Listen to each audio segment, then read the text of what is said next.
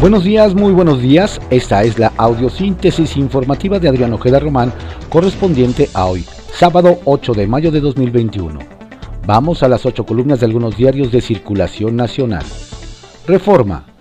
Al carajo, asegura AMLO que habría sido demagógico ir a zona de tragedia. Advierten opositores falta de solidaridad y responsabilidad del presidente. El Universal inflación de la canasta básica con mayor tasa en 21 años. Los precios de los bienes y servicios se dispararon 10.3% en abril respecto al mismo mes de 2020. Es el alza más grande desde marzo del 2000. Excelsior. Semáforo verde ya pinta a 14 entidades. La Ciudad de México se estrena en amarillo. En naranja, solo tres estados. Tuvo que pasar un año para que la mitad del país alcanzara el nivel más bajo de alerta epidemiológica por la pandemia. La jornada. AMLO reclama a Estados Unidos en nota diplomática fondeo a X González. El apoyo por medio de USAID tiene características golpistas, señala.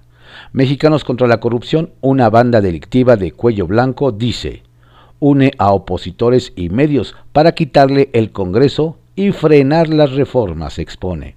El presidente descarta que el episodio afecta la relación bilateral. Evitar los pleitos pidió luego a Harris en diálogo sobre migración y COVID. Contraportada de la jornada. Bloqueo récord de cuentas y personas en 2020, reporta la UIF. La mayor cifra de congelamientos por acciones contra el cártel de Jalisco. Al momento hay 6.687 millones inmovilizados, da a conocer Nieto. Los sujetos interceptados en este gobierno suman 5.337. El año pasado aumentaron los ciberdelitos debido al confinamiento. La razón. Ciudad de México a semáforo amarillo y en mayor desconfinamiento en 14 meses. Reabren estadios con aforo de 25% y sin venta de alcohol. Desde el 23 de marzo de 2020 se prohibieron actividades. La ciudad estuvo en naranja tres meses. Con avance permiten más aforo en cines y teatros. Amplían horarios a bancos. También a fiestas infantiles. Panteones pueden abrir el 10 de mayo. Pico de junio y diciembre generaron inmunidad, pero no es permanente, advierten virólogos. Milenio. Aperitaje, viabilidad de la línea 12 hacia futuro. Ordenará Sheinbaum una revisión integral del proyecto, aún histórica, desde su construcción, distintas inspecciones y los cierres, además del caso Tláhuac. La crónica. Ciudad de México pasa a semáforo amarillo el lunes. La reactivación de actividades será escalonada si se mantiene en la capital la baja de contagios COVID-19.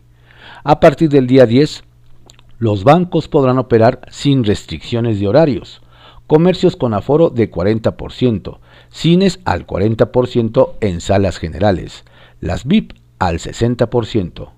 El 12 de mayo, eventos deportivos de entretenimiento podrán operar al aire libre con aforo de 25% boliches, casinos, billares y parques de diversiones podrán operar hasta las 22 horas para homologar con restaurantes. El 17 de mayo reiniciarán eventos de entretenimiento y teatros en espacios cerrados en recintos de hasta 1.500 personas podrán reactivar con aforo de 30%. El Sol de México pasa la Ciudad de México al semáforo amarillo. Por fin, un año después. Otras 14 entidades están en ese mismo nivel. 14 se pintaron de verde y solo 3 en naranja. El Heraldo de México. Reabren estadios. Por fin la Ciudad de México pasa a semáforo amarillo. La capital tiene su menor cifra de contagios y hospitalizaciones por COVID-19 tras 12 semanas en naranja. Llaman a no bajar la guardia. Ovaciones y 11 meses después, Ciudad de México está en amarillo. Baja de casos, hospitalizaciones y muertes por COVID-19. hay 14 estados en verde y 15 en amarillo. Eje central. AMLO acepta trabajar con cuerpos de seguridad de Estados Unidos. La Casa Blanca informó que compartirá información y experiencia con México para vigilar la frontera. El presidente la acusa de intervencionismo, pero la agencia USAID destina buena parte de sus recursos a tareas militares. La prensa, al fin amarillo, habrá una reactivación escalonada, se mantendrá el protocolo sanitario. Estas fueron las ocho columnas de algunos diarios de circulación nacional en la audiosíntesis informativa de Adrián Ojeda Román, correspondiente a hoy, sábado 8 de mayo de 2021. Tenga usted un excelente día. Por favor, cuídese mucho. No baje la guardia. La pandemia sigue. Excelente fin de semana.